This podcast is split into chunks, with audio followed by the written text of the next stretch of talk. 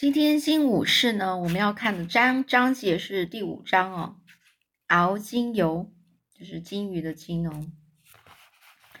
这三艘捕鲸小艇呢，回到大船之后，这大伙人就点起灯，开始去屠宰这个金鱼。万四郎啊，他趴在这个悬墙边，观看个三名水手在屠宰金鱼。一面平台呢。悬挂在海面上方，三名水手站在上面。平台下则有鲨鱼聚集，撕咬着大块大块的金肉。水手呢，一边忙着割取金鱼皮下的厚厚的脂肪，一边还得不时的拿手上的这个铁铲呢，去赶走鲨鱼。取出来的这个肥厚金纸呢，一大片一大片的。再利用这个绞盘呢，吊上这个甲板，最后降到这个木板下方的货舱。再来四十五桶，全板甲板上传来的叫喊声。货舱内的水手重复说的：“再来四十五桶。”这万次郎呢，很疑惑的就说：“再来四十五桶什么啊？”这爱德华一面回答他的问题，一面呢和一大桶满满的金纸呢金纸块奋斗着。他说：“大桶子啦，约翰万，约翰万，他们当真要喊他这个名字的吗？现在他多了一个新名字了，和武士一样有两个名字，不过他的是野蛮人的名字。万次郎啊，是微微的一颤啊，颤颤抖着。”爱德华呢，捧起一块厚厚的金纸啊，他就说：“约翰万，你看那块金纸已经切过了，一片片就像书页一样展开着，像不像打开的圣经书页啊？把它丢进锅子里。”爱德华呢，一面说，一面把这个金纸块呢，这个的给那个扔进了甲板上的这个大锅子里。就是先前五右卫门说要来煮日本小男孩的那个大锅子。万次郎试着重复圣经书页，又一个不可思议的英文字。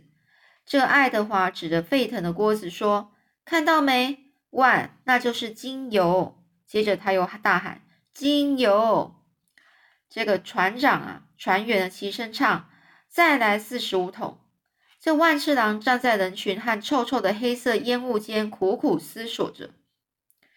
又有一桶金纸呢，经过万次郎呢，赶紧让路。甲板上是沾满了血和油烟，黏黏滑滑的。没多久呢，这个万次郎全身也都沾满了煤灰、油烟和血渍，就是全部都是血的污渍哦，都是那个脏脏的血的脏脏的东西。而且呢，他是累到的，得靠在这个桅杆上呢才站得稳。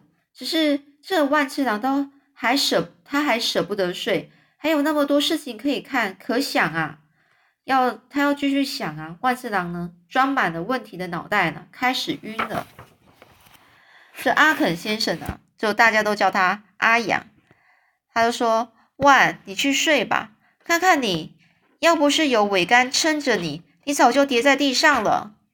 这万次郎就说：“我我要学习。”这阿养就说：“你没办法一次通通学会的啊。”这万次郎指着自己的头，很多口袋。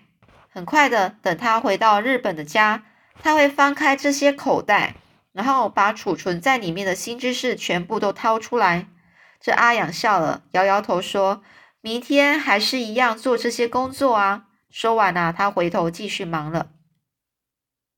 万次郎看到船长万看着他，就好像两个人之间是隔着一片海洋。今天早上不是才和万，呃，这是船长给说过跟他说过话吗？怎么感觉好像几天、好几天，好像好几星期没碰面了？万次郎就走在甲板的另一头和船长说话。船长说：“你上哪儿去了？”胡右卫门说：“他看到你在划小艇。”这万次郎就说：“是的，我在小艇上。”这场这个船长啊，他转身向四周比划一下：“你参与这个这个。”他不说话，他看着眼前发生的这个诡异景象哦，诡异就是很奇怪的现象。这个巨大的金鱼头已经用粗绳索吊上船，然后现在正悬吊在这个甲板上方，慢慢的降下。金鱼头一降到甲甲板上，这个数名船员呢便围过来，将前额，这是前面的额头给切开。这船船长和万次郎是倒吸了一口气啊，看着这两个船员呢，立刻走进金鱼头，一面惊叹，一面挖出一团淡黄色黏黏的东西。这船长和万次郎看到那团东西变硬，变成一块带有珍珠光泽的蜡状物。最后被收进特别的箱子里，存放在这个货舱。这万次郎就问船长说：“嗯，你想他们用那拿这么多的油和这个奇怪的东西做什么呢？”这船长摇摇头说：“如果你还怀疑他们不是野蛮人，这些这船船长啊，就比了比这个翻腾的黑烟啊，甲板上的血迹和油渍，还有围着这个船猛绕着的鲨鱼。”这些应该能够说服你吧？他说，万次长就说啦：“我们日本人也杀金鱼呀。”船长就说：“没错，但不是这个样子的。你知道我们在家乡都怎么做的？全村的人是合力把金鱼赶进了渔网，淹死它，再拖到岸边去屠宰，把鱼肉分给许多人。金鱼肉、金鱼骨，整只金鱼从头到尾，整个部分都好好的运用。可是你看。”这里用野蛮的方式浪费糟蹋了多少东西啊！这船船长啊，朝几个船员看过去，那些船员正把金鱼的尸体丢入海中，大部分的金鱼肉都还很完整，而鲨鱼群啊聚集过来是疯狂的在面争食啊，而周围海水呢像是沸腾似的滚动着。这船长啊全身站立的说：“那么多鱼肉全都浪费掉了。”他们一定是笨到家了，才会丢掉金鱼最好的地方，又笨又残酷。等到粮食全部都吃完了，他们就会那样那样对待我们了。这时候，万次郎啊，他的胃呢突然紧缩了。真的吗？经历过这漫长的一天，似乎没有什么不可能发生的事情了。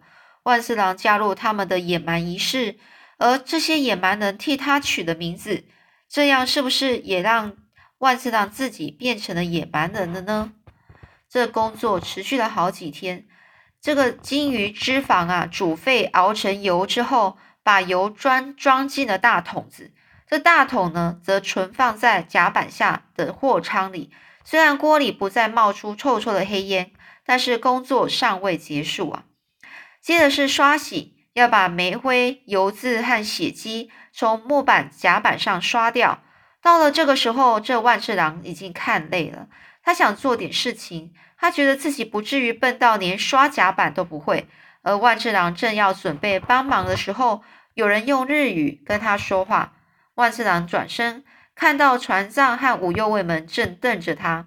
船长说：“你以为你自己在做什么啊？”这万次郎说：“船长先生，我我我想帮忙。”这船长啊，他是比了比手势。说不行，那样不合规矩。要万次郎跟他们一起离开。这小万啊，他轻柔的说：“身为大家的头领，把你看好，对我来说是相当重要。现在好好听我的话，你得和他们保持距离，免得被他们影响。他们正在害你堕落。你的行事作风呢，已经和他们一样了。行事作风就是你做的每一件事情都跟他们一样。你忘了礼节、礼貌啊。”把我们全部都当成同辈看了，你忘记要鞠躬了吗？从刚刚到现在，你都没有对我鞠躬打招呼，你连这艘船的船长都不鞠躬表示敬意。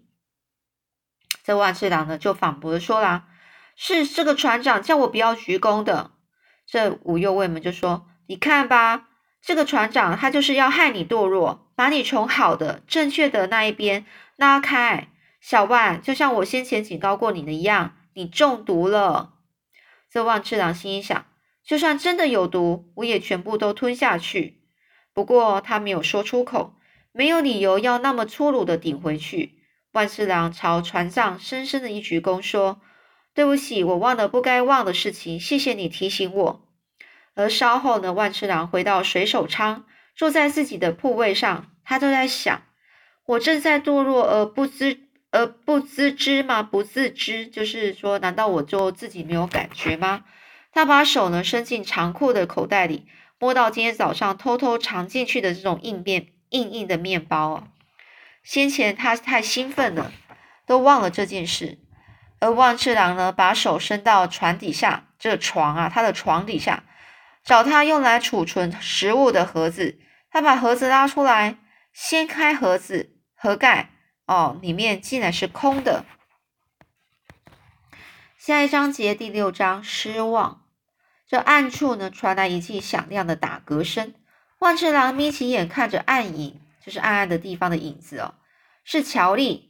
他正拿着一个小节的银色金鱼须在剔牙。万次郎呢，忘了他对乔丽魁梧身材的恐惧，他直接说：“你那些食物是我特地留下来要给家人的。”这乔丽呢，嘴里是还叼着牙签呢，就说：“没意义嘛，你以为你自己还见得到家人吗？你别做梦了。”万次郎盯着乔丽看，他在骗人吗？还是他知道万次郎所不知道的事情呢？这乔令是冷笑着说：“船长不会带你回你那个野蛮国家的，那里全是野蛮人和野兽，会把我们扔进大锅煮熟剥皮，而且他们也会这样对你。你可以说他们和畜生差不多。”这个乔令呢，就把脸呢逼近万次郎，继续说：“你回不了家的。这硬面包碎屑屑啊！”呃，碎屑呢？这个嘴巴边啊，都是他吃面包的那种屑屑哦，在他的这个小胡子上呢颤动着。万次郎觉得自己就像那个盒子，空荡荡的，什么都不剩。不过，空的不是万次郎的胃啊，而是他的心。那些人不是他的朋友，他们不是他的同胞。而船长说的没错，他应该回避他们，避开他们残忍的暴行。万次郎把盒子放回船下，然后呢，呃，放回床下，然后走到甲板，站在这个悬墙上。他努力睁大双眼，希望能够看到形状像家乡的陆地。但是这海洋辽阔，比他所想的还要大得多啊！光线照射海面上，形成一条闪闪发亮的小径。以前他老是在想象。那条小径会引导他们去回家，但是现在他明白了，那其实是带他们离家越来越远啊！小子，万次郎回过头，发现船长正眯着眼看着他。我听说你英语学得很快，是吗？对万次郎向船长鞠躬。这代表是吗？不要再鞠躬了。如果你的意思是是，那你就抬头挺胸，大声的说是。这万次郎呢，就直了身子说：“是。”这船长又说了：“说的时候要看着我的眼睛。”万次郎呢，逼自己呢去直视着船长的双眼。船长看人的时候，习惯是紧眯着一张一只眼，用另外一只眼去看着对方。万次郎心想：船长用一只眼睛传达的讯息，比别人用三只眼睛传达的还多。船长还需要一只凌厉的深色眼睛，就能够，他只需要一只凌厉的深色眼睛，就能够传达他各式各样像大海一样繁复多变的心情。但是这一次，万次郎不知道要怎么解读船长的眼神，而他也不想知道。这船长说：“很好，我想解释一些事情给你听，然后你可以翻译给你的朋友知道。”这万次郎就把手塞塞塞进了他的口袋，焦躁不安了起来。这船长啊，是他们一一群人的老大，应该是由他和船长去对话。可是这船长和其他人不一样，不想和野蛮人有任何的关系，有任何的瓜葛，更别说学什么野蛮人的语言了。因此，翻译传话的工作落到了万次郎身上。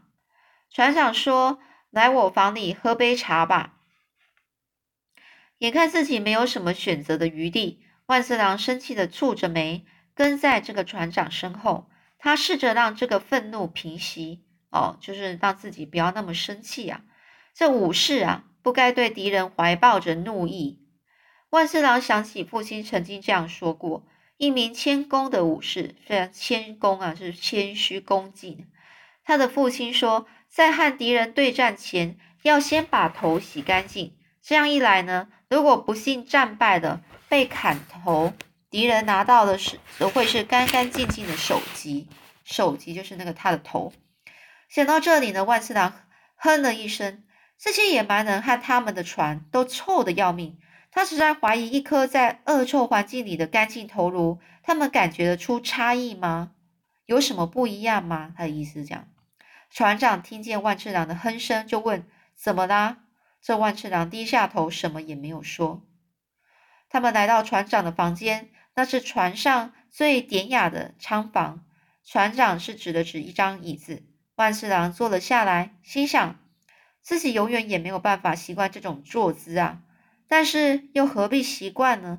只有无知的外国人才会这样做，应该教他们正确的做法，跪坐或是双脚交交叉盘坐在地板上。不过那些外国人或许没办法那样做，他们的身体啊，不像万次郎的同胞那般的柔软优雅。这茶壶呢，在托盘上咯咯作响，厨师进来了。这个惠特菲尔德船长往两个空杯子倒了浓浓的红茶，另一个杯子里装着沙粒似的称为糖的甜甜颗粒。这万次郎想，该怎么把这些颗粒存下来给妹妹去尝一尝呢？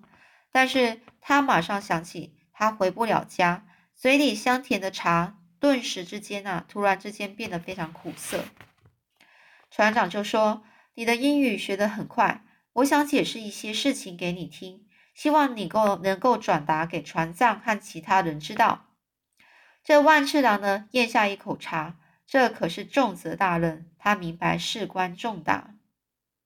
好，那后来到底是解释是什么事？什么事啊？啊，希望这事情能够，呃，能够让他们渐渐明白呀，是不是呢？那我们下次呢，再继续说喽。